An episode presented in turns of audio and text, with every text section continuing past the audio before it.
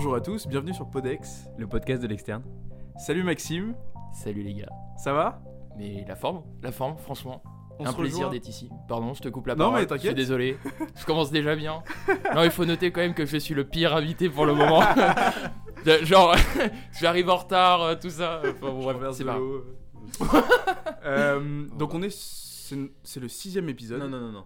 Ah merde, non, je, je m'avance. C'est le sixième Non, c'est le, c'est cinquième épisode. Cinquième. Ouais, Wow. c'est le Donc, je fais quand même cinquième partie du cinquième, 5 c'est ça, ouais, c'est c'est le cinquième. C'est Donc- un honneur. On reçoit Maxime.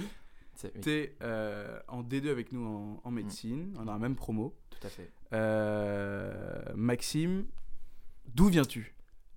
D'où je viens Ouais. Mais c'est une colle, les gars, vous m'avez dit. euh, attention. euh, euh, D'où je viens d'où Parce que t'as un Oh. parcours un peu atypique, tout ça. Ah oui, ça dans cool d'en parler. euh. Ouais, ok. Donc, comment je suis arrivé à faire, de... à faire médecine, en fait, tout simplement Ouais, tout simplement. Ok. Ben, c'est vrai qu'on en avait déjà un peu parlé. Et moi, de base, j'ai toujours voulu faire médecine. Ok. J'avais écouté votre premier podcast et vous, c'était pas vraiment totalement votre, votre Ouais, Et en fait, moi, vraiment, je pense que j'ai voulu devenir médecin à partir, euh, je pense que je devais être fin collège. Ok. Et, euh, et en fait, c'est euh, c'est c'est venu euh, parce que mon père était kiné en libéral. Ah, ton père il est kiné. Ok. Ouais, ouais, ouais. Bah, hum, il était parce qu'il est à la retraite maintenant. Mhm.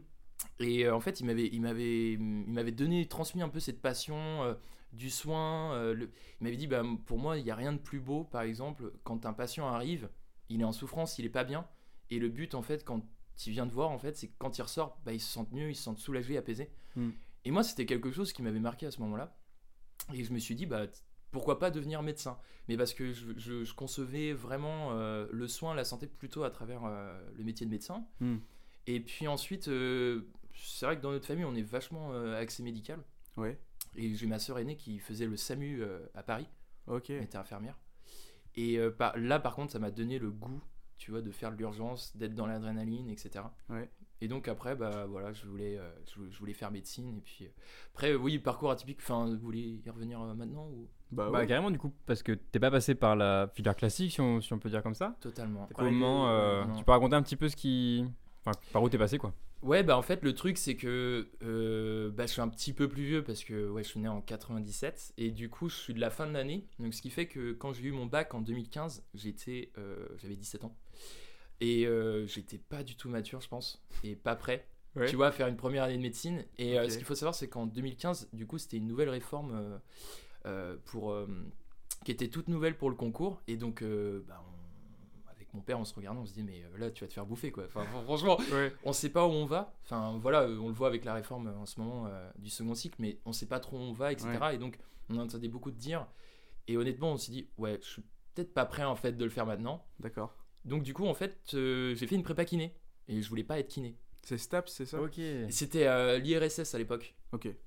À l'époque, non, mais euh, Staps, euh, Staps existait, mais ouais, ok. en fait, c'était une prépa kiné, tu vois, dans, dans une institut privé. Ok.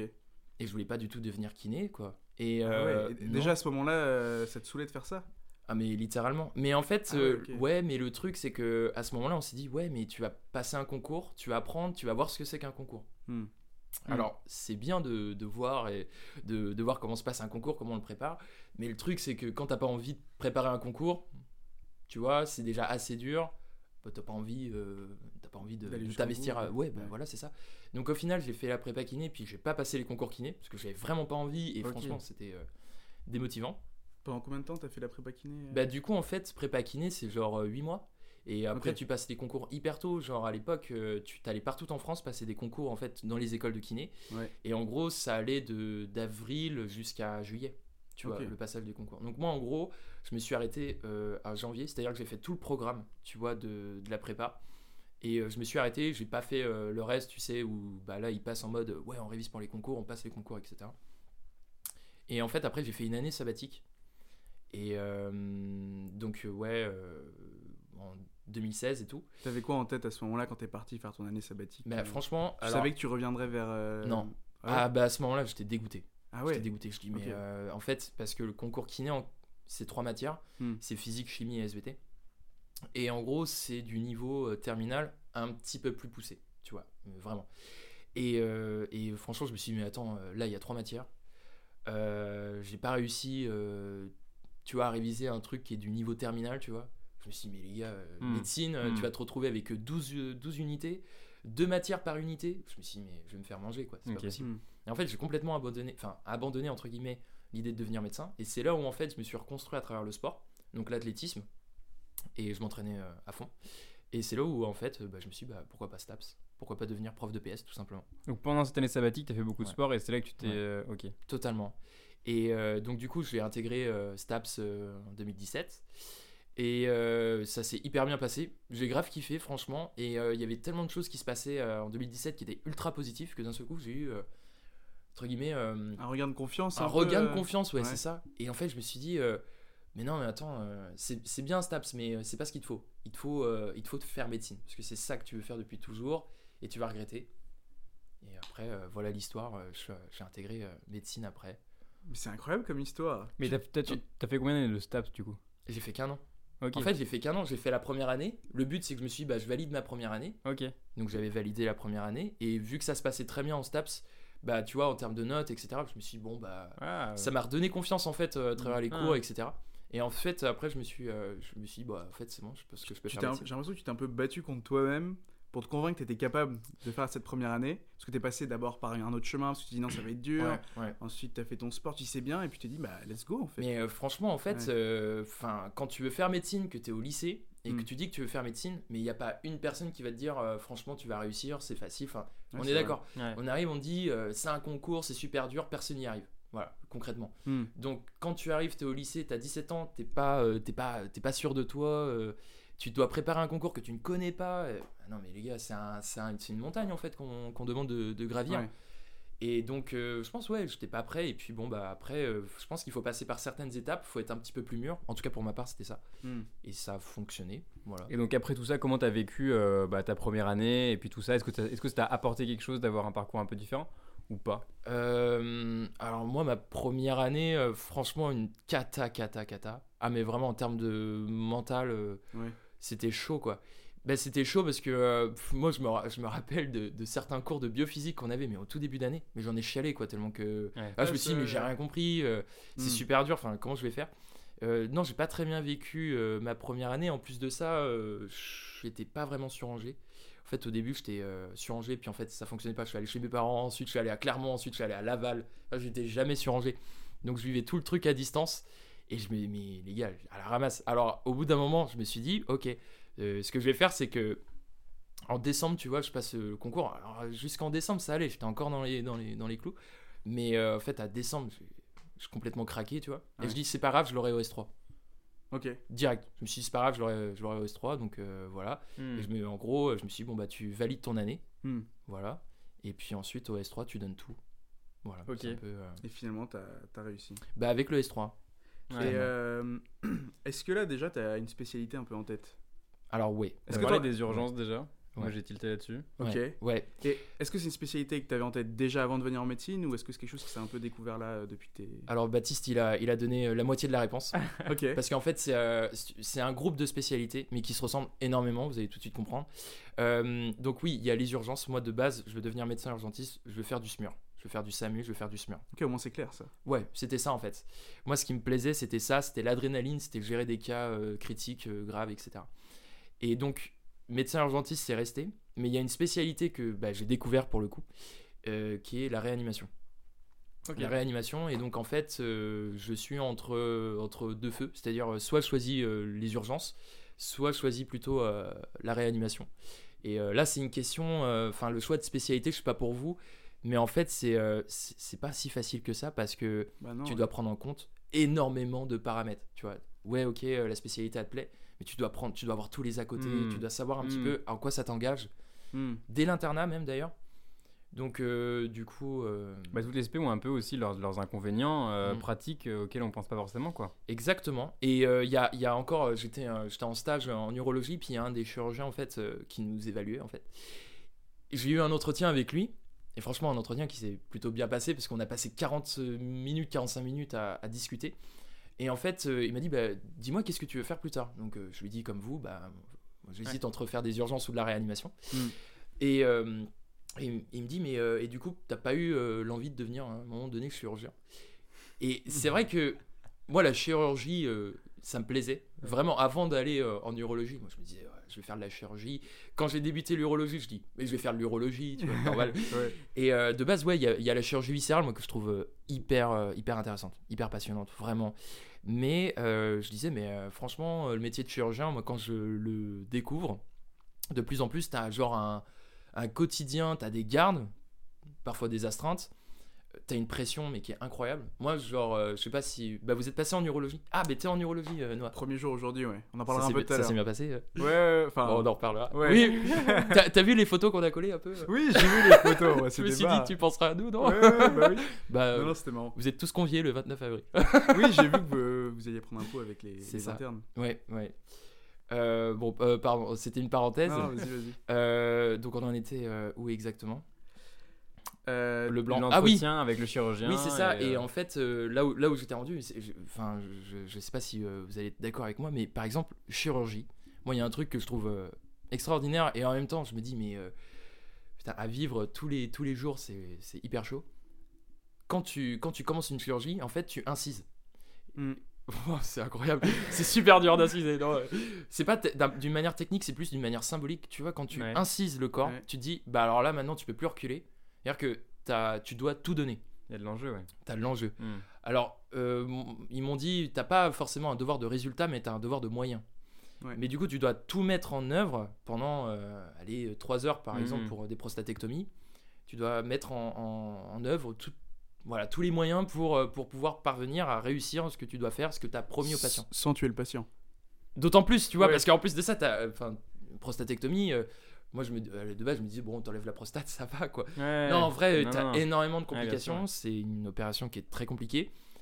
Donc, c'est pas du tout anodin. De toute façon, une opération, c'est jamais anodin. Et puis tu sais jamais sur, trop sur quoi tu tombes. Il peut y avoir des trucs que t'as pas prévu Ouais. et qui arrivent comme ça d'un coup, même sur, un, sur quelque chose de banal que tu fais tous les jours, une complication et ça, ça se complique très facilement. Bah, tu, tu l'as vu, des saignements comme ça qui arrivent. Tu dis, mais what euh, Mm. Non, on n'avait pas du tout prévu ça. Et donc, ça, va, ça peut aller très vite. Et, euh, et en fait, c'est vrai que ça m'est déjà. Enfin, j'ai déjà vu euh, des chirurgiens, mais vraiment bugger sur des situations. Et ils se sont dit, mais comment je vais faire, quoi Mm. Et euh, tu vois, à vivre tous les jours, enfin, le quotidien, je me dis, c'est voilà, c'est un peu particulier, quoi. Alors qu'en médecine, tu vois, tu as un raisonnement c'est, qui est plus sur le long terme, en quelque sorte, tu vois. Bah après, si tu fais de l'urgence et du SMUR, t'as aussi des, des questionnements et tu il y, y a des choses, les patients qui décompensent ou qui sont dans un état critique et il faut trouver des solutions aussi quoi. Enfin, il y a quand même du. Tu m'as posé une colle. C'est Ouais. excellent. Très Ouais, bonne non, non, question. Non, c'est vrai. Non, tout à, tout à fait. Après, euh, disons que tu es sur des. Alors, euh, je pense que les chirurgiens diront la même chose, mais Mm. tu es sur des protocoles qui sont, si tu veux, bah, ouais, c'est très, Ouais. c'est très standardisé Mhm. en fait. Tu arrives sur un ACR, enfin un arrêt cardio-respiratoire, Ouais. tu sais quoi faire. Tu vois, tu as, un protocole, tu as un algorithme à suivre, etc. Mm. Et tu as toujours des solutions, des plans B, etc. Et puis souvent, c'est vrai que là, il y a un, un arrêt cardio-respiratoire, c'est une situation un peu où la- le, le patient est déjà en train de mourir, donc tu peux Mm. que, tu peux Mm. pas faire de conneries un peu. Ouais, Enfin, vrai, moins que vrai, quand un patient est déjà ça. vivant et que j'imagine. Hein. Ben, euh, en plus de ça, tu vois, en chirurgie, bah, comme tu dis, parfois tu as des surprises, tu tu t'y attendais pas. Mm, Et tu te dis, mais mince, mm. comment je vais faire? Enfin, genre, on a vu, euh, j'avais eu une, euh, une, une néphrectomie totale sur un rein polykystique, quoi. Ouais. Et euh, bah, franchement, ils m'ont donné ici, mais comment je vais réussir à tout enlever? Parce que bah, il n'arrivait pas à choper un plan euh, pour pouvoir couper, euh, tout simplement, bah, c'était sur, la face supérieure du, du rein. Il avait du mal à découper. Il s'est dit, mais comment je vais faire pour bien l'exposer pour... Bah, franchement, moi, c'est c'est des- c'est- c'est des situations, je me dis, mais euh, vivre au quotidien, c'est pas, c'est pas Mm, évident, quoi. mm, mm. En plus, c'est des opérations complexes. Enfin bon. Après, j'ai fait qu'un stage en chirurgie. mais- Après, sur, le, sur le, le choix de filière, et notamment la chirurgie, ou euh, même euh, la médecine euh, de réanimation ou les urgences, Mm, mm. moi j'ai entendu beaucoup d'internes qui finalement avaient fait un choix un peu avant. euh, souvent, ces internes qui avaient fait le droit de remords d'ailleurs, qui avaient changé de spécialité après, et ils expliquaient qu'en fait, au bout de tes études, en fait, t'en as marre aussi. Il y en a certains, ils ont juste envie de se poser. Ouais. Ils étaient chauds pour faire des trucs, euh, faire des trucs Mm. chirurgicaux et Mm. tout. Ils se sont dit, mais en Mm. fait, non, j'ai pas envie de vivre cette vie-là. J'ai déjà passé euh, 15 ans de ma vie en médecine. Euh, en étudiant, ça fait beaucoup. euh, Mais c'est vrai que ça, c'est une question que tu soulèves qui est intéressante parce que hum, tu te rends compte, on a. Alors, bah, pour ma part, j'ai 25 ans, enfin, vous avez 22 ans, Mm. euh, si je me trompe pas. bientôt. Bientôt. Bon.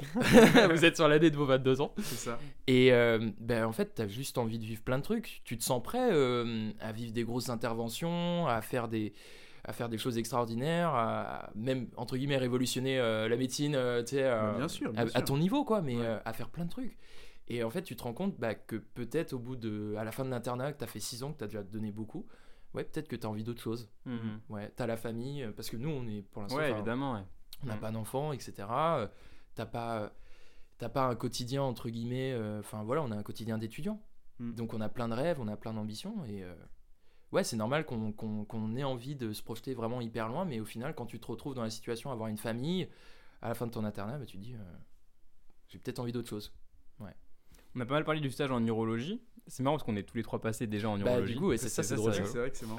Est-ce que, euh, bon, t'as t'as déjà, t'as déjà parlé un petit peu de quelques cas, est-ce que tu as des anecdotes euh, sympas à, à raconter, mais même en dehors du stage d'uro, est-ce que tu as fait d'autres stages qui t'ont marqué, des, des moments un peu... euh, Mais ça- ça- Positif ou Ouais, négatif Ouais, ouais, ouais, c- à raconter, c'est drôle quoi. parce que, en fait, j'y ai, pensé.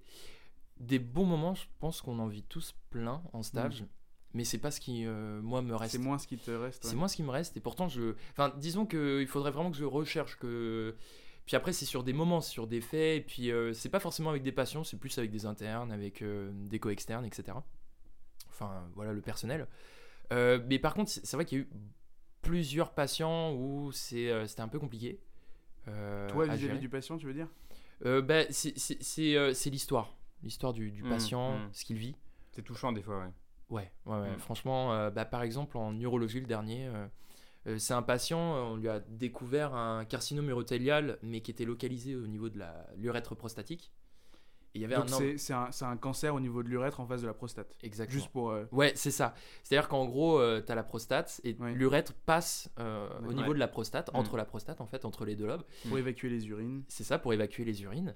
Et, euh, et donc là, il y avait un cancer à ce niveau-là et qui avait envahi euh, bah, les corps caverneux. euh, donc, euh, Au niveau du pénis. Au niveau du pénis, c'est ça.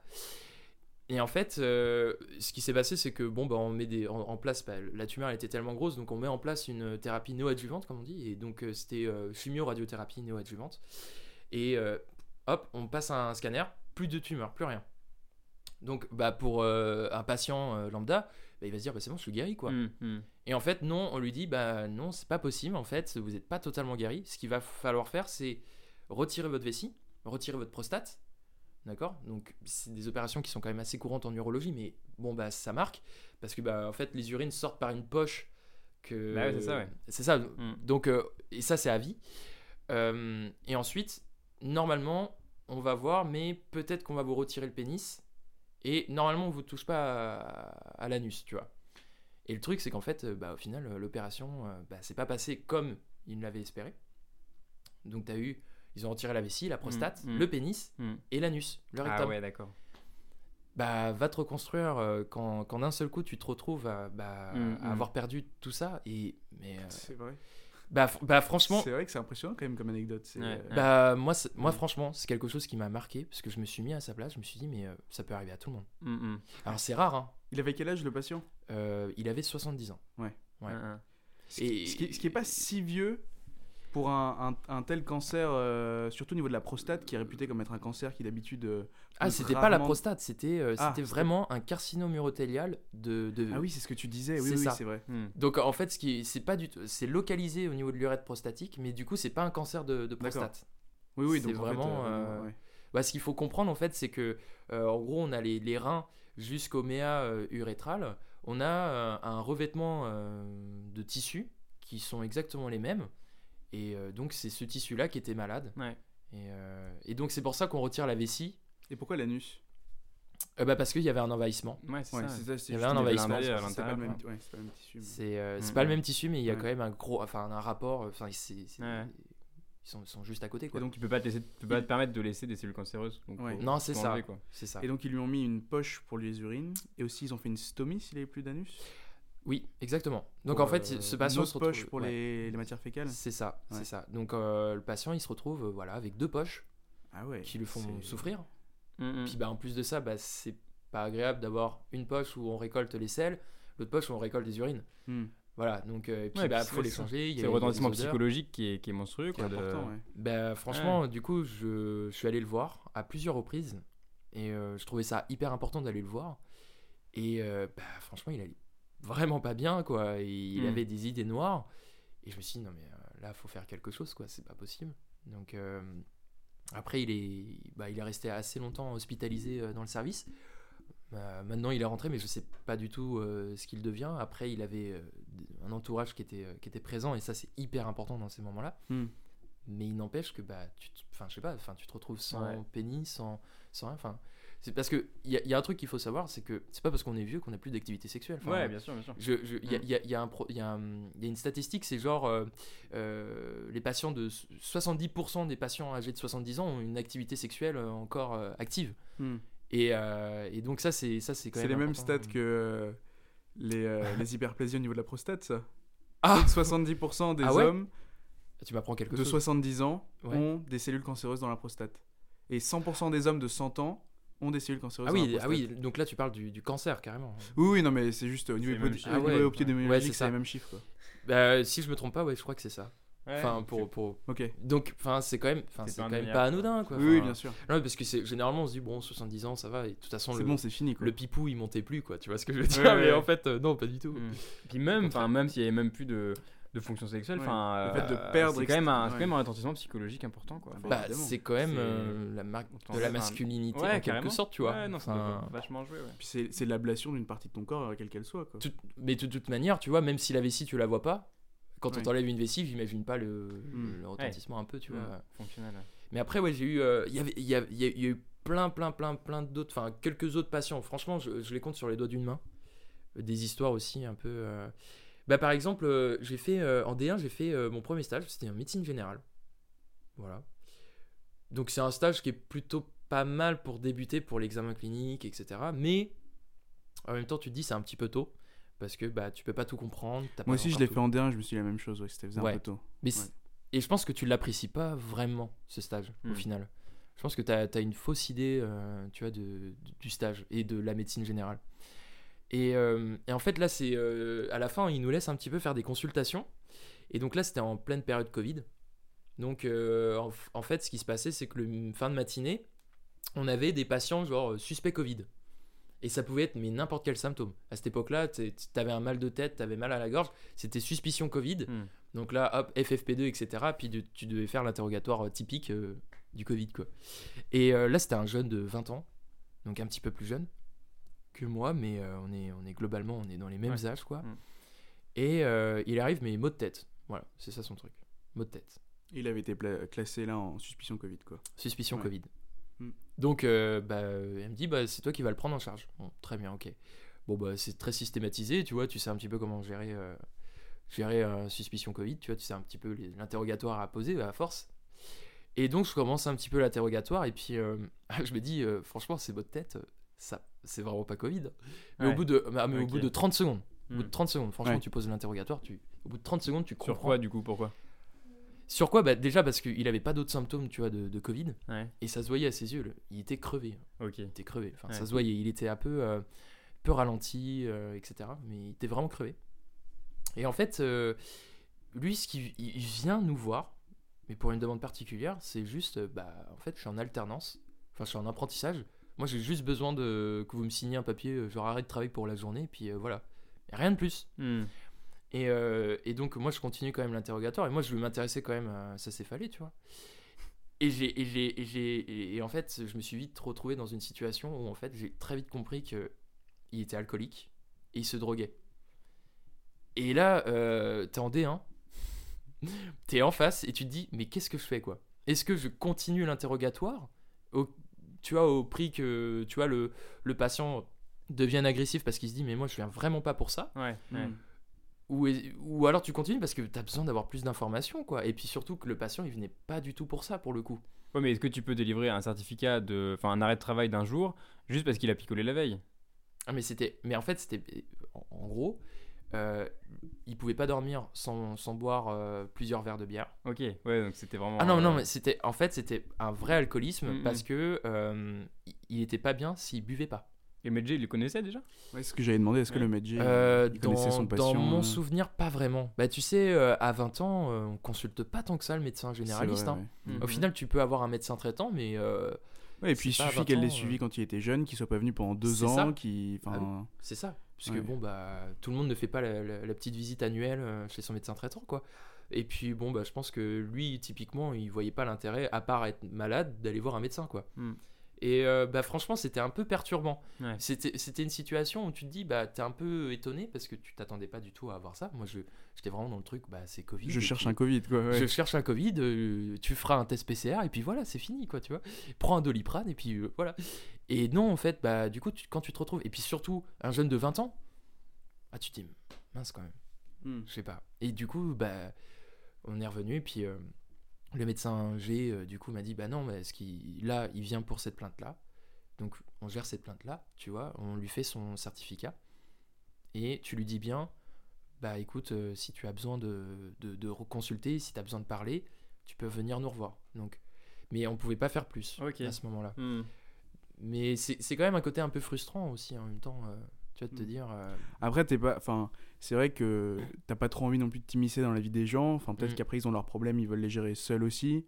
Euh, ils viennent parfois pour des plaintes et tu découvres autre chose. Bon, à part si ça met en jeu leur pronostic vital ou qu'il il y a des explorations qui ont besoin d'être faites. Mais c'est vrai que quand ça n'a pas un rapport avec la consultation de base, euh, ouais, comment est-ce que tu gères euh, Surtout en médecine générale où tu es, un peu un accompagnateur de soins euh, et tu as Mm. une relation un peu plus euh, proche de ton patient que quand tu es à l'hôpital et que tu le vois juste pour une consultation ou une hospitalisation. Puis tu te fais. En fait, en médecine générale, tu te fais tout le temps surprendre. Tu vois, tu as un motif de consultation, puis en fait, tu te rends compte que c'est pas du tout ça, quoi. Même en, en médecine générale, généralement, le patient, il vient pas avec un motif, il vient toujours avec deux motifs. Et généralement, le deuxième motif est toujours le plus grave, Ah ouais enfin le plus préoccupant. Bah, sou- ouais. Enfin, moi, moi j'avoue qu'honnêtement, en tant que patient, Ouais. euh, oui, parfois je me dis, ah bah tiens, bon, je vais peut-être attendre. Et puis en fait, Mm. t'attends un peu et donc tu dis, ok, il faudrait que je parle de ça, ça et ça. Ouais, c'est ça. Euh, J'attends un peu, je vais faire un 3, en 1 et puis voilà. Ah ouais, puis le nombre de fois où tu ressors, tu dis Ah, j'ai oublié de dire ça, mince. euh, Enfin, Ouais. bref. Mais bon, euh, tu te dis, bah, enfin, maintenant qu'on est un petit peu de l'autre côté, bah, on se dit, mais en fait, quand tu passes en médecine générale, puis que tu as le patient qui vient avec trois plaintes, ouais, c'est c'est dur à gérer. Donc, du coup, bah, maintenant, j'essaye de faire juste une plainte. c'est compliqué parce que généralement, j'ai toujours le deuxième qui arrive, tu vois, très rapidement. Mais vous êtes passé aux urgences? Oui. oui, oui, moi je suis passé aux urgences il y a deux stages. Et Baptiste, Moi, j'y suis juste là. Ah, t'y es là? Ouais, ouais, tout juste, ouais. Au CHU Ouais, carrément. et toi? Ok. Oui, bah oui, bah, j'étais euh, j'étais en périphérie. Et euh, non, mais je, je dis ça parce qu'en fait, euh, aux urgences, il y a toujours un petit peu euh, les coups de pression que certains patients peuvent te donner. Et là, je, je crois que j'ai eu le coup de pression, euh, mais qui m'a mis mais, tellement mal, tu sais. Et Je Ouais. voulais le raconter celui-là parce que Bah, franchement. vas-y, euh, vas-y. ah non, mais les gars, euh, ah, faudrait, faudrait. Je vais vous donner juste pour que vous voyez un petit peu la tête euh, du mec. Je sais pas si vous. Ah, c'était euh, il y a quelques années. Il y avait une photo d'un prisonnier qui était sorti, mais genre parce qu'il était tellement beau gosse. Tu vois, tout, tout le monde était en mode Oh, ce prisonnier, il est trop beau gosse, tu vois. Enfin, genre, faut qu'il sorte alors que le mec, il avait euh, quand même la larme sur le coin de l'œil. Ah, on sait euh, ce que ça signifie, quoi. Donc, c'était pas. Et juste, le mec lui ressemblait, quoi. Hein.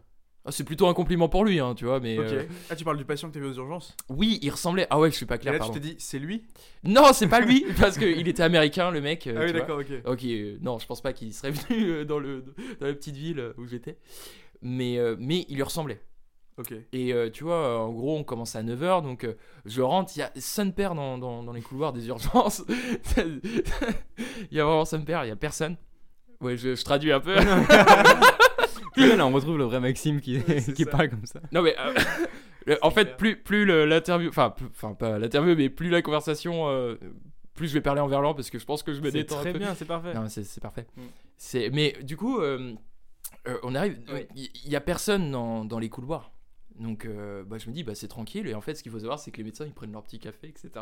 Parce qu'il n'y a pas beaucoup de monde. Et il y avait juste ce mec-là qui était dans les couloirs des urgences, assis. Ouais. Et qui avait un bandage au niveau du nez, mais un truc euh, monstrueux, quoi. Et euh, donc, bah, je me change, je ressors, et puis, bah, je- il était assis, mais à l'endroit où il- on attend les radios.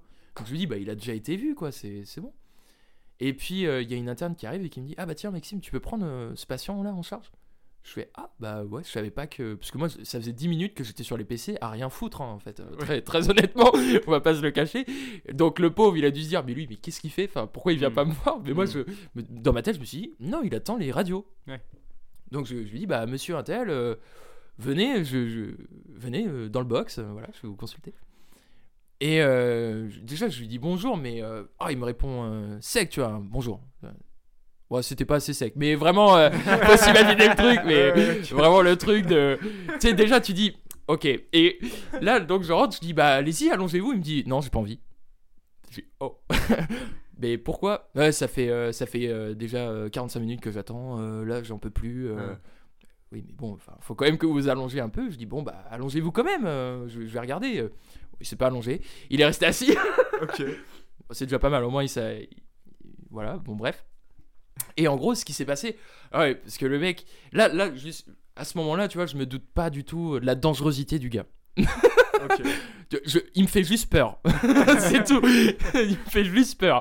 Mais euh, et, euh, et, et donc je lui dis bah dites-moi qu'est-ce qui s'est passé? Et en gros bah, il enlève son bandage et euh, littéralement en fait il s'est explosé. Comment on appelle cette partie-là en fait? L'arête du nez? Ouais peut-être ouais. Bah, le front, juste le- ici ouais, là le- entre les deux yeux front. là, juste là là. Ah oui. Au niveau Mais des, des arcades. euh, Ouais euh, c'est ça ouais. On est désolé hein, vraiment on est étudiant en médecine mais alors euh, Mais attends, on a jamais. on euh, peut pas tout savoir. Ouais franchement je sais pas trop. Cette, euh, cette partie Bon c'est entre les deux sourcils. Ouais, carrément. pour bien que vous vous imaginez. c'est très scientifique comme description. Bref, et en fait, donc il a, en fait, c'est scalpé, tu vois. T'as- juste un tout petit lambeau de peau qui Hein, reste. hein. Et il me dit, euh, voilà, moi j'ai juste peur que ça cicatrise pas, euh, cicatrise pas bien et tout, donc euh, là faut, faut me suturer vite fait, quoi. Ouais. Euh, mec, euh, déjà, je ne sais pas suturer. Parce que c'était c'était quand même le, le tout début. Ça, tu lui dis pas ça. Oui, non, mais tu le dis pas. Mais dans ta tête, tu dis alors tu vas te calmer 30 secondes. je ne sais pas suturer. Je ne suis pas médecin. et euh, et euh, Surtout que toi, t'es grand en vrai et t'es un peu plus vieux que nous, mais en vrai, on doit te prendre pour un interne ou un médecin parfois, non? C'est déjà ah, mais, euh, là, mais, mais là, il y, a- il y a des Erasmus parfois qui arrivent. Et euh, il y en a. euh, bah, tu, tu l'as en ce moment. Ok. Euh, et donc, il était en chair viscérale avant. Donc, du coup, on se croisait dans les blogs parce que c'est dans, la même, dans la même allée. Et en fait, il me voit au bureau des internes. Il me dit Ah, mais toi, je croyais que t'étais médecin. Je dis Ah, T'es sympa, mais bon, quand même. Bon, c'est, c'est flatteur, mais euh, alors, juste, alors pour lui, un médecin, c'est le mec euh, qui est dans le couloir des, des- des- des blocs, tu vois, qui est habillé en vert, qui est sur son portable parce qu'en fait, il a pas de place pour aller sur les postes, tu sais, où il y a les vrais médecins qui y sont, tu vois. alors, ça m'a fait rire, je me suis dit Bah, d'accord, si, si je fais médecin comme ça, très bien. Mais oui, c'est vrai que j'ai l'âge de- des internes, Hmm. des internes de premier semestre. Voilà. Vas-y, reviens sur ton histoire, je t'ai coupé. Oui, patient, non, mais il n'y a voilà. pas de souci. Et, euh, et donc, du coup, euh, je dis, bah écoutez, euh, je, je- je vais aller chercher euh, quelqu'un de, de plus grand, de plus mature. Non, je blague. Non, mais voilà, je vais, aller, je vais aller voir un de mes chefs, quoi, tout simplement. Ah, Il m'a mis un coup de pression. euh. Alors, peut-être que ça ça donne pas cet effet-là, euh, mais bon, bref.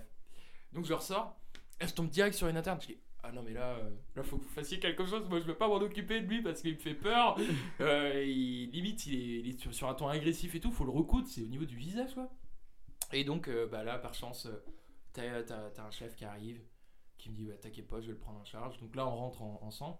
Mais ce qu'il faut savoir, c'est que bon, bah, les sutures, on en fait beaucoup euh, à un moment donné au niveau des urgences. Mais les sutures au niveau du visage, généralement, on évite un peu. Et les sutures sur les enfants, on évite parce que bah, ça peut avoir un préjudice esthétique. Donc, euh, et puis surtout, le patient, euh, là, pour le coup, fallait vraiment pas le rater.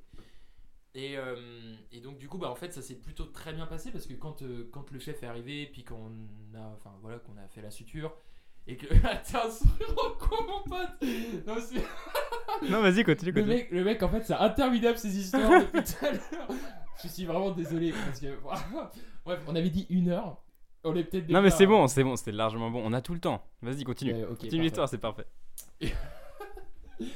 Bref et euh, j'aime bien parler Et donc, il a suturé. donc il a suturé Ouais. et euh, donc ça se passe très bien au final le mec bah, il s'est détendu Parce Mhm. qu'on lui a expliqué, bah, en vrai, euh, il n'y avait pas de souci. Enfin, ça faisait à peine une heure que vous, vous étiez euh, ouvert. En vrai, une suture, tu vois, tu peux la suturer euh, très correctement euh, à 4 heures d'intervalle. Sans problème, quoi. Et sans préjudice esthétique. Parce que c'était ça son problème. Bah oui, mais souvent c'est ça. Souvent ils arrivent Ouais. et puis ils sont là, ils s'en ils sont, ils s'en foutent de tout ce que tu peux faire, de toutes les radios. De...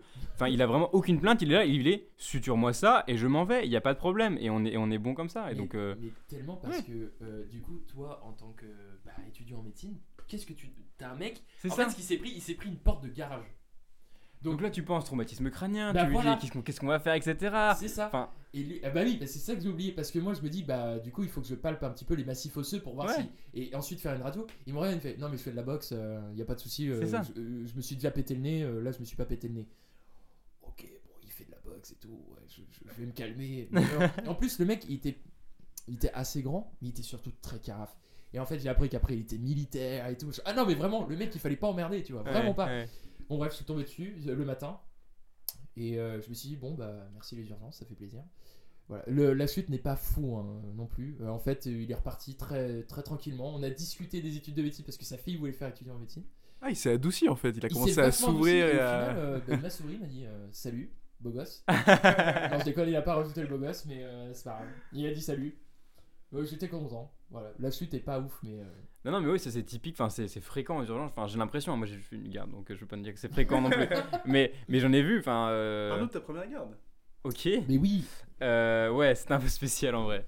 c'était aujourd'hui là. C'était aujourd'hui? Ouais. C'était euh, bah, toute la journée. Enfin, en fait, du coup, j'ai fait que l'après-midi parce qu'il y avait la présentation le matin. Euh, bah, j'étais un peu perdu, clairement, parce que tu arrives aux urgences, tu sais pas comment ça fonctionne, c'est un nouveau logiciel. Euh, mais même le fonctionnement, quoi, que tu vas voir les patients en autonomie, puis qu'après tu racontes à l'interne ou au senior, enfin, c'est un peu. euh, c'est spécial, quoi. Il faut s'y faire. Et donc, au début, t'es un peu perdu, et puis progressivement, au fur et à mesure de la- de l'après-midi, bah, tu, te, tu prends tes marques, tu comprends un peu mieux et tout. Donc, ça va. En vrai, c'est plutôt bien passé. J'ai vu le truc sympa. Bah, j'ai vu un mec justement qui venait euh, parce qu'il s'était. Alors lui, c'est un peu, un peu plus particulier. Il est venu dans la nuit, hier soir, parce qu'il s'est battu et il est tombé sur un trottoir et il s'est ouvert la lèvre supérieure. Et il est venu dans la nuit pour, pour, pour, pour se faire recoudre. Et justement, on prenait trop de temps à le prendre en charge. Et donc il s'est barré. Et vraiment comme ça, il s'est dit, oh, c'est- pas grave, il, s'est barré. Il s'est barré pendant ta garde? Non, non, c'était hier soir. Ah, ok, donc là il est revenu. Alors, voilà. Oui. Donc, il se barre chez lui, et qu'est-ce qu'il me dit? Parce que je lui dis, mais attendez, mais vous, vous êtes venu hier soir, euh, y a... enfin, qu'est-ce qui s'est passé en fait? Pourquoi vous êtes parti Et il m'a dit, bah, en fait, je suis rentré chez moi, je pensais que ça, ça- ça le ferait tout seul, et puis je me suis regardé dans le miroir, et je me suis dit, c'est quand même bête, avec euh, une lèvre tout entaillée, voilà, et du coup, en fait, il revenait, mais du coup, à, à plus, de, à plus de 24 heures. Donc, euh, qu'est-ce que tu veux faire? Bah, donc c'était compliqué, il fallait juste rapprocher le truc pour que ça cicatrise Ouais, à moitié, mais ça, enfin, ça a l'air faire un, un truc bien moche, quoi. Ah ouais, Ouais, ça, va, ça. ça va laisser une marque là, c'est sûr. Bref, et clairement, enfin, c'est- typiquement. Mais même ceux qui se cognent ou ceux qui tombent, enfin, il y, a- il y a le patient typique qui, qui vient là, qui a vraiment une demande, qui est là, qui est. Enfin, ou alors il sait même pas trop quoi. Mais souvent, quand ils veulent être suturés, enfin, les, les- les gens comme ça qui se battent et tout, ils sont là pour que tu le sutures et après, enfin, ils s'en fichent complètement de tout ce que tu Ouais, lui demandes. Parce que toi, au niveau de ta responsabilité Bah médicale, euh, t'as des, un minimum de recherche Exactement. à faire. quoi. Donc c'est un peu délicat. Exactement. Et puis, euh, puis c'est vrai que le patient, ça, il... enfin, les patients, ils le savent pas, ça. Parce que c'est, euh, ils- eux, ils voient leurs problèmes, euh, ils se disent, bah non, recoue-moi, tout simplement. Ouais, carrément. en fait, tu dois faire d'autres investigations, Mm, mm. parce que bah, il peut y avoir des, des petites complications, quoi. Ouais, faut pas passer à côté de quelque chose. Ouais, c'est ça. Mais c'est vrai que les urgences, bah, les patients, ils arrivent, ils sont dans un état de stress, euh, de panique, euh, ils ont mal, ils souffrent. Donc Mm. généralement, ils sont pas souvent hyper agréables, mais c'est parce que, bah, voilà, quand ils arrivent, c'est Ouais, c'est quelqu'un- ils sont, Donc ils c'est sont en pour ça. souffrance quoi. Ouais, c'est ça. Et puis chacun réagit un petit peu à la souffrance différemment. Et donc, bah, il y en a, c'est avec l'agressivité. Il y en a d'autres, bah, en fait, bah, c'est des durs à cuire. Donc, du coup, bah, Mm. ça, ça se passe bien. Mais ouais, c'est ça. Mais c'est ce qui fait le charme aussi de- des urgences, quoi. Est-ce qu'on passerait pas un petit peu à un item de cours Avec grand plaisir. Alors, juste, j'ai très très peur parce que là, ils m'ont dit que c'était surprise, que c'est peut-être pas un item euh, qu'on a déjà vu. Ils m'ont mis Non, une pression et je suis au courant de rien. Donc, ne jugez pas mon niveau. C'est bon, il se dédouane. Maxime, oui. tu es aux urgences D'accord. et tu reçois un patient de 65 ans qui se présente parce qu'il crache du sang. Et il est angoissé. Mhm. Euh, un patient qui vient et qui crache du sang, ça tu penses à quoi en fait, en premier lieu? Bah, euh, tu peux avoir une origine euh, pulmonaire, par exemple. Par exemple Ok. Donc euh, voilà, ça peut être une irritation, par exemple des voies aériennes supérieures. Ouais. Ça peut être également au niveau de, de la bouche, tout simplement. Tout simplement. Donc quelque chose de Ça- plutôt ouais. digestif par exemple Ça peut être quelque chose de digestif, mais, euh, mais c'est pas le premier truc qui me viendrait à l'esprit. Et puis ça peut être également quelque chose d'un point de vue ORL, par exemple un épistaxis, mais pour le coup qui, euh, qui, euh, qui est entre guillemets régurgité. Mais si voyez, exactement. euh, Exactement. En fait, euh, on va évoquer euh, soit une hématémèse, donc euh, du sang qui provient du tube digestif. D'accord. Euh, En premier lieu Non, mais c'est les trois, c'est Ah oui, c'est les les trois trois, choses auxquelles on peut, on peut d'accord. penser en fait. D'accord, ok. Un épistaxis, effectivement, tout simplement un saignement du nez, donc au niveau ORL, Mhm. et puis ce qu'on appelle euh, une hémoptysie, qui est donc du sang qui vient des Ah oui, des une poumons. hémoptysie, oui. Ouais, c'est Tout ça. à fait. C'est Ah ce oui. que t'as dit, ouais. Ouais, j'ai pas de, pas de Euh, terme médical. Non, mais il y a pas de souci. Euh, en cas de doute justement entre ces trois étiologies, Mhm. est-ce que tu quel examen complémentaire tu pourrais faire? Est-ce que tu as une idée euh, Bah, euh, une panendoscopie, par exemple. C'est ça? Ouais. exactement. Mais euh, parce que je, je me dis, tu vois, le but c'est de voir un petit peu les voies, tu vois, de les explorer. Et puis bah faut faire la totale, quoi, tout simplement. Donc Mm. euh, Parce que si c'est oral, tu peux avoir un saignement. euh, Hmm. Ou même digestif, quoi. Faut aller voir un petit peu ce qui se passe et d'où ça vient, quoi. ouais, c'est ça. Ouais. Exactement. Donc l'endoscopie, c'est c'est l'examen qui va nous permettre de différencier euh, euh, les trois étiologies. Mhm. Euh, dans un contexte, euh, donc là, on part en fait sur, tu fais ton endoscopie et c'est bien une hémoptysie. Ok, c'est pas digestif, c'est pas ORL. Ah, vous êtes vraiment des salopards. Euh, vous avez raison. c'est quoi pour toi les facteurs de risque de cette hémoptysie? Qu'est-ce qui va t'alerter? Qu'est-ce que tu vas essayer de chercher pour voir si euh, c'est grave? Bah déjà un patient tabagique, Ok. j'imagine. Mhm. Tu vois, parce que tu peux, tu peux rechercher euh, par exemple un, un cancer pulmonaire. Ouais. Euh, après, le, le- le contexte infectieux, j'imagine. Je Ouais. sais pas, mais je sais pas trop comment l'exprimer. Non mais c'est ça. Est-ce qu'il y a des antécédents Ouais, euh, infectieux? Est-ce qu'il y a une maladie euh, Ouais, chronique pulmonaire ou un- une infection chronique? Tout à fait. Et, bah attends, il y a trois, il y a trois choses que, que tu vas rechercher chez le patient. Euh, pas trois choses particulièrement. Non, pas forcément chez le patient, c'est là devant cette situation. Quelqu'un qui crache du sang, t'as compris que ça venait des poumons. Est-ce que c'est grave ou pas? Comment est-ce que tu sais si c'est grave ou pas? Ah bah euh, est-ce que est-ce qu'on essaie de, de prendre un petit peu les constantes, euh, tu vois, par exemple, tu fais une bio ou alors tu fais, euh, tu prends la tension. Ouais. La Fréquence SPO2 cardiaque. pour voir au niveau aussi. Ah ouais, la euh, SPO2, ouais. Est-ce que ça, est-ce que ça impacte l'échange avec l'oxygène, la fonction du poumon? Ouais. Ok. Un, un truc super intéressant, un- un- important, pardon, c'est la quantité de sang surtout aussi qui est, Ah oui.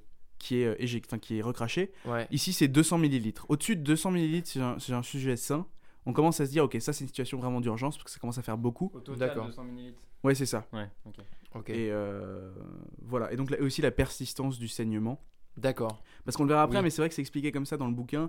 C'est que la prise en charge, finalement, elle n'est pas très officielle. C'est un peu, euh, c'est un peu, on va dire, euh, de Empirique. façon- empirique. Ouais. C'est un peu la jurisprudence de la médecine qui, euh, qui donne un peu euh, les indications. Mais en gros, c'est ça. Voilà. Ok. Après, il faut savoir que euh, une hémoptysie, c'est toujours une urgence en fait. D'accord. Ok. C'est un symptôme et c'est, toujours une urgence. Toujours une urgence. Après, il y a les facteurs de gravité qui vont déterminer euh, si c'est plus ou moins urgent encore. Ok. Euh, Et à ton avis, dans l'hémoptysie, donc c'est du sang qui est craché, donc qui, qui provient des poumons, qu'est-ce qui Mhm. va mettre en jeu le pronostic vital entre. euh, est-ce que c'est plutôt l'hémorragie qui risque d'arriver parce que les poumons saignent, ou est-ce que c'est plutôt l'asphyxie? Ah, euh, très intéressant. Parce que je pense que tu peux faire des pneumopathies d'inhalation en fait euh, de sang. Ouais. Tu vois, automatiquement. Donc, Bah, je pense que ouais, c'est plutôt l'asphyxie. exact, ouais, c'est ça. Ouais. Hmm. Ouais. ouais. C'est ça le, risque euh, le plus important. Si le facteur de gravité c'est 200 millilitres, bah en, en perdant 200 millilitres Ouais. de sang, ça va aller quoi. C'est pas, euh, c'est pas une ça. grosse artère qui, qui saigne quoi. Ouais, Moi, je me souviens plus ouais. ce qu'il disait dans le référentiel, mais en gros, c'est ça, les 200 millilitres correspondent en fait au seuil euh, de la capacité euh, des, des- des bronches et des bronchioles à, à- à faire l'échange correctement, en fait. D'accord. Ok. Oui, bah oui, c'est. oui. C'est ça. Euh, et puis ensuite, du coup, est-ce que tu, tu peux donner un peu des, des origines du saignement de... Qu'est-ce qui peut saigner dans les poumons en fait? Qu'est-ce qui peut faire que ça saigne? T'en as évoqué une tout à l'heure, le cancer Bah, bronchique, par exemple. Oui, c'est ça, ouais, les bronches. Euh, Qu'est-ce qui peut saigner? Ouais, je sais pas. Peut-être les, les. les- Je sais pas, j'allais dire les, les artérioles alv- alvéolaires, enfin j'en sais Ouais, rien. ouais, c'est ouais. ça, t'as raison, t'as raison. Euh, ouais, mais c'est que je me dis. euh, ah, ah, là, franchement, euh, bah, un cancer. Ouais. Un cancer, ça peut saigner. Euh, après, bah, si tu as un syndrome inflammatoire dû à une infection, bah, forcément, ça vient léser les tissus. Donc, euh, tu Exactement. On cite par exemple dans, dans, dans cet item euh, la tuberculose et notamment l'aspergillium, qui sont tous Oui. les deux. euh, euh, qui enfin. C'est un champignon, l'aspergillome, non? Des causes infectieuses euh, Attends, je me pose vraiment la question, là, les gars. Bah, C'est infectieux, mais après, est-ce que c'est un champignon? Est-ce que c'est un champignon ou une bactérie? Attendez, là, les- les- je me pose vraiment cette question. Ouh là là. Ah, les gars Je suis désolé, les Non, gars mais t'inquiète, t'inquiète, c'est pas Non, grave. je me Non, mais pose, c'est c'est une vraie question. je me pose la question. Euh, honnêtement, je sais pas. hein. Non, c'est non. Non, c'est- je sais c'est pas. infectieux, mais. euh, Bon. Ah, on va pas. chez vous. Ouais, cherchez. Faut- Peut-être que n'a pas Dites-nous toutes en les commentaire. réponses. Ah, bah là, là, les gars, c'est clair. hein, putain. Bon bah écoute, tu l'as dit. Et puis le dernier, c'était euh, les bron bronchectasies, qui sont des dilatations bronchiques qui peuvent être dues à diverses pathologies. ok, Euh, et on pense par Ah. exemple à l'embolie pulmonaire. d'accord. Voilà. Ok, d'accord. Euh, maintenant que on a évoqué tout ça, qu'est-ce que tu ferais comme examen complémentaire? Qu'est-ce que tu as envie de faire là? Donc là, là, le contexte, c'est qu'on a un saignement de plus de 200 millilitres qui est Mm. extériorisé. Non, il, va- il va pas mourir, c'est là, enfin. 200 millilitres, enfin, c'était juste pour, pour, information. Je sais pas combien de Euh, millilitres c'est, mais. Bah, du, du coup, je pense qu'il faut faire une imagerie. Ouais, tu ferais quoi? Euh, le plus rapide. Mais en même temps, le plus, le plus euh, parlant, enfin, le, le plus précis, quoi. J'hésite entre un scanner ou une radio. Très honnêtement. Je pense qu'on peut faire les deux. Hmm. Je pense que je partirais sur les deux. Une radio du thorax. Et puis, euh, et puis un scanner, euh, un scanner injecté pour voir s'il n'y a pas un saignement actif au Eh temps ben- artériel. Eh ben, écoute, c'est une- plutôt une très bonne réponse. C'est donc en fait un TDM, donc un, une- un scanner euh, euh, euh, thoracique, oui, pardon, Ouais. injecté au temps aortique, mais donc c'est exactement ça. Aortique, ouais, On privilégie plus trop en fait finalement la radio parce que c'est pas assez précis. On va pas. C'est possible qu'on ne le voit pas à la radio déjà. Bah oui, tu vas Ouais. sûrement voir qu'il y a une opacité.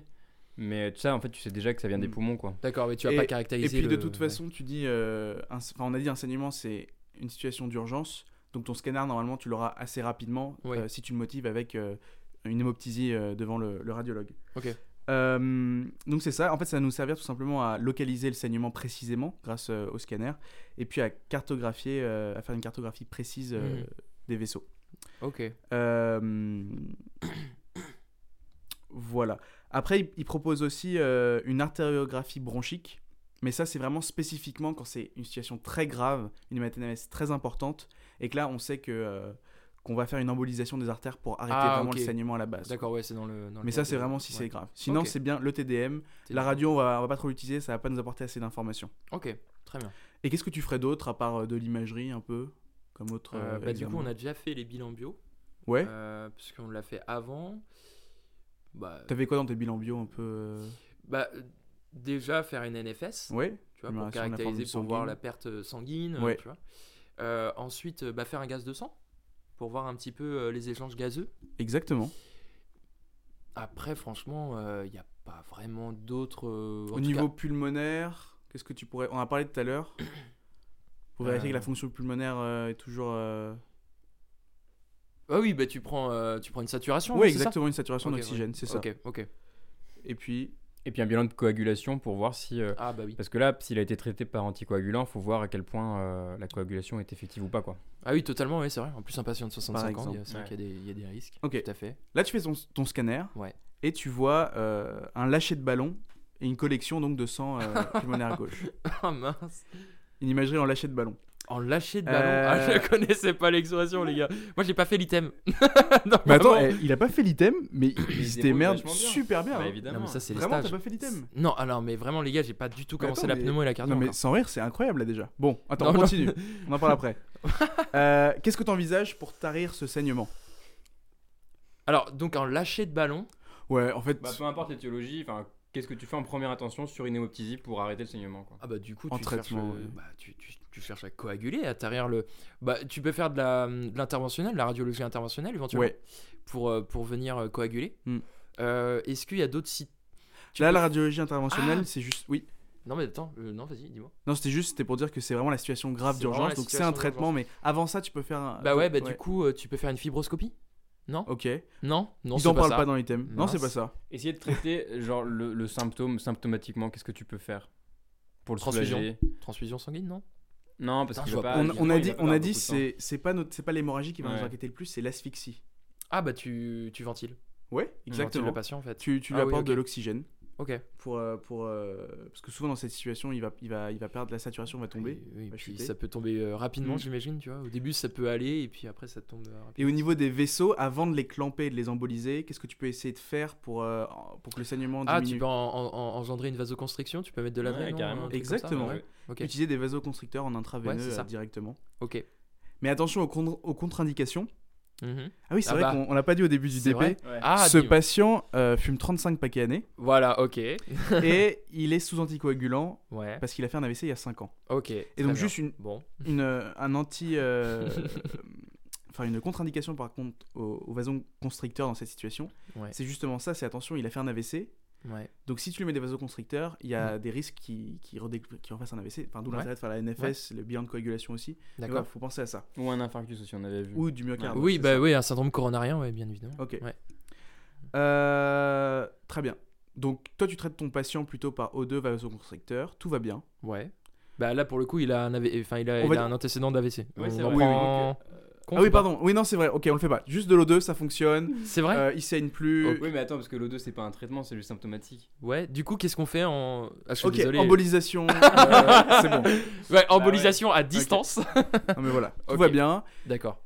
Tu te barres. euh, tu reviens Tu 30. pars, tu vas voir un autre patient. Ouais, ouais, c'est vrai. Parce que t'es chargé, c'est les urgences. Oui, hein. c'est les urgences. connaît. non, mais il est- s'il est en embolisation, il est plus Franchement, ça dépend parce que Ouais, pendant les vacances, pendant les vacances, ça Ok, tu reviens 30 Ouais. minutes plus tard. Dis-moi. Et là, le patient il est décédé. Ah non, mais là, on mais peut attends, pas attends. finir un DP sur un décès, Non, non, les gars. Et donc, Oh la question c'est tu dois remplir un certificat de décès. Oh non, ah voilà, j'attendais la médecine légale. Tu nous a dit? J'espère que c'est pas de la médecine légale, tout sauf ça. Comme par hasard. Non mais bref. Et du coup, est-ce que tu mets, est-ce que tu poses un obstacle médico-légal? C'est-à-dire, est-ce que tu dis, oula, il y a quelque chose de Ah. pas normal, euh, quelque chose n'a pas été. C'est une enquête, quoi. Ouais. Est-ce que. euh, Ah, c'est une- vraiment. Ah, c'est une très bonne question. Euh, parce qu'en fait, on connaît pas vraiment. Enfin. Il avait un saignement actif. Ouais. Il est décédé d'une asphyxie de ce saignement actif. Il était en situation critique, mais le problème, c'est qu'il y a un petit laps de temps, on va dire de 30 minutes, où Mm. il a pas trop été surveillé et il est décédé pendant ces 30 minutes. En fait, c'est la question de la faute médicale. Est-ce que tu penses que tu as Bah fait oui. une faute? Ah. Est-ce que ça nécessite que tu remplisses. euh, Et c'est en fait, finalement, là, on peut partir en discussion. C'est toute la question qu'on se posait c'est Ouais. éthiquement, ou- enfin, ou pas, est-ce que tu le remplis ou pas? Mais après, c'est bah, si t'es le médecin qui s'occupe du patient, t'as pas envie d'avouer que t'as fait une faute. Parce qu'en soi, un certificat médical, enfin un Est-ce que tu coches en mode oui, j'ai fait une faute? tu peux le remplir tout seul, t'as pas besoin d'un autre médecin qui le valide ou quoi que ce soit. Voilà. Mais alors, pourquoi t'aurais fait une faute? Tu vois, en Bah, de fait. surveillance, enfin peut-être que t'aurais pu le scoper, t'aurais pu surveiller. Ah, d'accord, on part du vois. principe qu'il était pas scopé déjà dès le début. Non, mais en fait, voilà, Ouais, on a la un peu dans le truc finalement. C'est qu'il a pas été surveillé, Parce il aurait dû que- être surveillé. Parce que honnêtement, Ouais, aux urgences. Mais, mais t'évoquais la situation ouais. où, où aux urgences c'est le, c'est le bazar, il y a des patients partout, bah tu peux pas le surveiller. Mais t'as raison, il aurait été euh, en unité Un, pa- euh, ouais, scopé, un mais- patient comme ça, tu vois, tu le mets en unité de Ouais. surveillance continue. Entre, entre guillemets, et puis tu le scopes, quoi. Mm, mm. Je pense qu'en fait, c'est le, le premier truc que tu fais. Ouais. Et euh, donc, tu peux T'as carrément raison. Et donc Bah- si ça avait pas été le cas, bah il y a un obstacle. Si ça avait pas été le cas, bah, là la responsabilité coup, est oui. c'est une Mais, faute. mais est-ce que tu, le- tu le mets l'obstacle en tant que médecin? Euh, Parce que ça te met dans une situation qui est ça. pas facile quand même Même aussi. quand ça t'engage Mais toi. Éthiquement, évidemment que tu le mets si tu, tu sais que t'as fait une faute, mais c'est Bah. di- enfin, c'est bizarre quand même qu'on, qu'on- comme tu disais qu'on laisse le médecin ouais, tout ouais. seul. euh, Mais je, je vois pas en quoi on. Là, dans cette situation-là où tu as traité le patient euh, correctement, tu as fait les bons examens complémentaires, etc., tu as fait le traitement symptomatique. Il a pas été surveillé. En fait, on- imagine Ah, vraiment le fait côté une qu'il a faute, pas quoi. été surveillé. Ouais. Mais euh, parce qu'en fait, l'obstacle médico-légal, dans le fond, tu le fais parce que tu sais pas pourquoi il est mort, le patient. C'est pas ça? Ou Bah, parce qu'il y a eu une faute. ouais, Parce qu'il y a eu une faute. Une faute médicale qui a entraîné la mort de quelqu'un, c'est, c'est comme si t'avais tué quelqu'un en fait. Parce que dans, dans ma tête, je me dis, bon, euh, tu savais très bien euh, ce qu'il avait, le patient. Tu vois, il, en fait, il est décédé d'asphyxie a priori. Le problème c'est pas la cause du décès, Ouais. c'est est-ce qu'il y a quelqu'un d'autre qui est responsable du décès quoi. C'est ça, ouais. Parce que quand tu fais un obstacle médi- Ah ouais, non mais attendez les gars, je, je comprends pourquoi je, je suis en train de bugger. En fait, quand tu fais un obstacle médico-légal, c'est pas forcément faire une autopsie. Non, pas Non. du tout. Ok. Ah oui, oui, non, on te Eh, demande pas de l'autopsie. Oui, oui, effectivement, tu sais que tu comprends que c'est. Ça ça montre juste mon niveau en médecine légale. Euh, c'est- C'est-à-dire que j'ai fait. euh, là, on avait les partiels la semaine dernière. Je viens d'apprendre qu'un obstacle médico-légal, tu fais pas forcément une autopsie après. Euh, une- un obstacle médico-légal, tu peux juste faire un examen de corps ou Ouais. rien, juste faire une enquête purement euh, administrative, par exemple là des urgences, voir un peu les observations qui ont été faites d'heure en heure, minute en minute, Ouais. voir un peu ce qui s'est passé. Parce qu'effectivement, comme tu dis, on, Ouais. a, on a la cause du décès en fait. T'arrives dans, dans, la, dans la chambre, il a du sang qui, qui dégouline de la bouche. Ouais. Enfin voilà. tu- En gros, quand tu poses un obstacle, Ouais. ça veut dire OK, on touche plus au patient, il y a un truc de suspect, on appelle les gendarmes et on ouvre une enquête. C'est vraiment c'est vraiment ce qui se passe quoi. Bah, On appelle le procureur. quoi. Ouais. Du coup, du coup, il y a obstacle médico-légal. C'est en ça. effet. Il y a de la responsabilité qui peut être engagée ou pas quoi. Je, je pense que oui, là, dans, dans ce contexte-là, euh, pour le coup, pas de surveillance pendant 30 minutes, même si t'es débordé. Ouais, je sais pas. Mais euh, pff, ouais, c'est compliqué quand même. C'est compliqué parce que tu dis une demi-heure quand même, c'est pas, c'est peu aussi.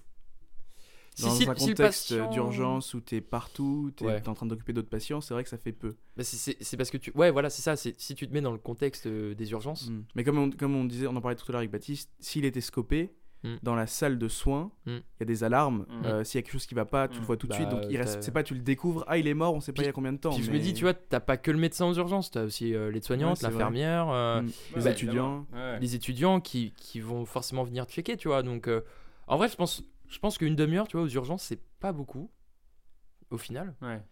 je pense, tu vois, si le patient il avait vraiment été laissé pour compte, tu vois, pendant 2-4 heures, dans cette situation-là, ouais, tu fais obstacle médico-légal tout de suite. 30, 30 minutes, je pense que ça se discute, hein, franchement. Bon, Ouais. petite réflexion un petit peu sur. euh, Une petite réflexion. Bon, ouais. c'était très théorique hein, en vrai. euh, Ouais, bon. c'est- Oui, Mais intéressant. Mais tu t'es vraiment bien débrouillé, euh, Sur l'item, Je- incroyable. je vous remercie. Vraiment, hein. je vous remercie. Au tout début, Oui. tu m'as, as commencé à me sortir la cause ORL. Mais oui. la cause- je me suis dit, mais après tu m'as parlé de l'endoscopie, je me suis dit, mais il a fait l'item en Non, fait. non, c'est. Pas du tout. Non, vraiment pas. Non, pas du tout. c'est pas du franchement, tout pour. euh, mais vraiment. Vraiment. euh, Mais non, mais tu sais, enfin, je sais pas si c'est pareil pour vous, mais plus tu fais des stages, et en fait, euh, parfois, il y, a des- il y a une logique euh, qui s'installe. Mm, mm. Mais tant mieux, tu, tu l'as, elle s'installe. Incroyable. Mm, Merci. bon, bah franchement, c'était incroyable ce podcast. Euh, je pense qu'on va quand même clôturer. On est bien là. Ça fait bientôt une heure C'est que. pas mal, vous- tout est bon pour vous. Mais ouais, j'espère que t'as, aimé aussi. Moi, j'ai euh, grave Est-ce que kiffé. t'avais autre chose à rajouter? Est-ce que j'ai autre chose à rajouter? T'as aimé? Euh, C'était cool? fr- Mais ouais, franchement, en fait. Non, mais. T'as aimé? T'étais, content là? j'ai- T'es content? J'ai détesté. je trouvais ça vraiment très désagréable. En plus, euh, bah, par contre, faut, faut dire un truc. Euh, Parce qu'en fait, on voit pas vraiment, tu vois. C'est un podcast, t'écoutes. Vas-y, raconte un peu. alors. Ah, vous êtes quand même très très beaux, les gars. ah, faut, faut quand même le dire, là, vous êtes beaux. Ils sont, ils sont bien habillés et tout. euh, non, je vois. Donc, euh, je- voilà, juste pour, pour, pour les, les spectateurs. on peut pas dire spectateurs, on peut dire les, les écouteurs. Ouais, les, auditeurs. les audi- ah, les, auditeurs. Évidemment, audio. C'est beau. Waouh. En tout cas, merci Bah, voilà. Maxime d'être venu. Mais merci à vous. Euh, Non, franchement, merci à vous de. euh, je suis désolé, je te coupe encore Non, la écoute, parole. c'est pas grave. Décidément, je suis vraiment. ici. Oui, mais je suis impoli, il faut, le, faut savoir le, le dire. Non, en vrai, sans déconner, euh, moi, je vais, je vais tout de suite euh, adhérer à votre projet, Que je trouve super cool. non, mais c'est non, mais c'est vrai, non, mais faut, faut le dire aussi, tu vois, c'est. euh, genre, j'ai tout de suite bien aimé, euh, accroché aussi avec, euh, avec le format, et je trouve ça hyper intéressant. Et en fait, bah, ça permet de découvrir un petit peu. Bah, tu vois, on s'apprend- même si on se connaît d'extérieur, Ouais, on apprend des choses. Des... on apprend des choses, on peut vraiment Bah écoute, tu, pourras- tu pourras et- revenir sur le podcast euh, Ah, d'ici mais quelques mois peut-être. C'est vrai nouvelles choses à nous raconter. Épisode euh, 2 épi- Maxime, épisode 2. Trop bien. Mais euh, les gars, mais tout de suite. Enfin, franchement, j'adore. Et en plus, euh, il y aura peut-être d'autres anecdotes. 2000. Ah ouais, 2000. à fond ou pas Les le, gars, le 2000. podcast 2000, 4000. 4000. Non, Bon, ouais. en tout cas, n'hésitez Ouais. pas euh, à vous abonner au podcast et à activer les notifications sur toutes les plateformes d'écoute euh, pour être informé dès qu'un nouvel épisode sort. Et puis vous pouvez nous suivre sur Instagram, TikTok et Twitter. euh, on fera des sondages pour euh, récolter toutes vos questions pour que les épisodes euh, soient euh, peut-être qu'on fasse ça, ouais, les, Ouais. les- les sondages. au plus proche de vos attentes, quoi. Et euh, n'oubliez pas de, de souscrire à un abonnement, comme vous l'avez dit, et Ah, d'appuyer sur la petite cloche, C'est gratuit. parce que sinon vous n'avez pas les notifications. Ouais, Merci Maxime. Non, Là, c'était sur YouTube. Tiens, j'ai fait un YouTuber. Mais c'est pas grave, ça n'a pas marché, mais c'est pas grave. Une sortie à, à l'image de son entrée. Oh waouh, c'est beau. Bon, salut Maxime. salut, salut les gars. Salut.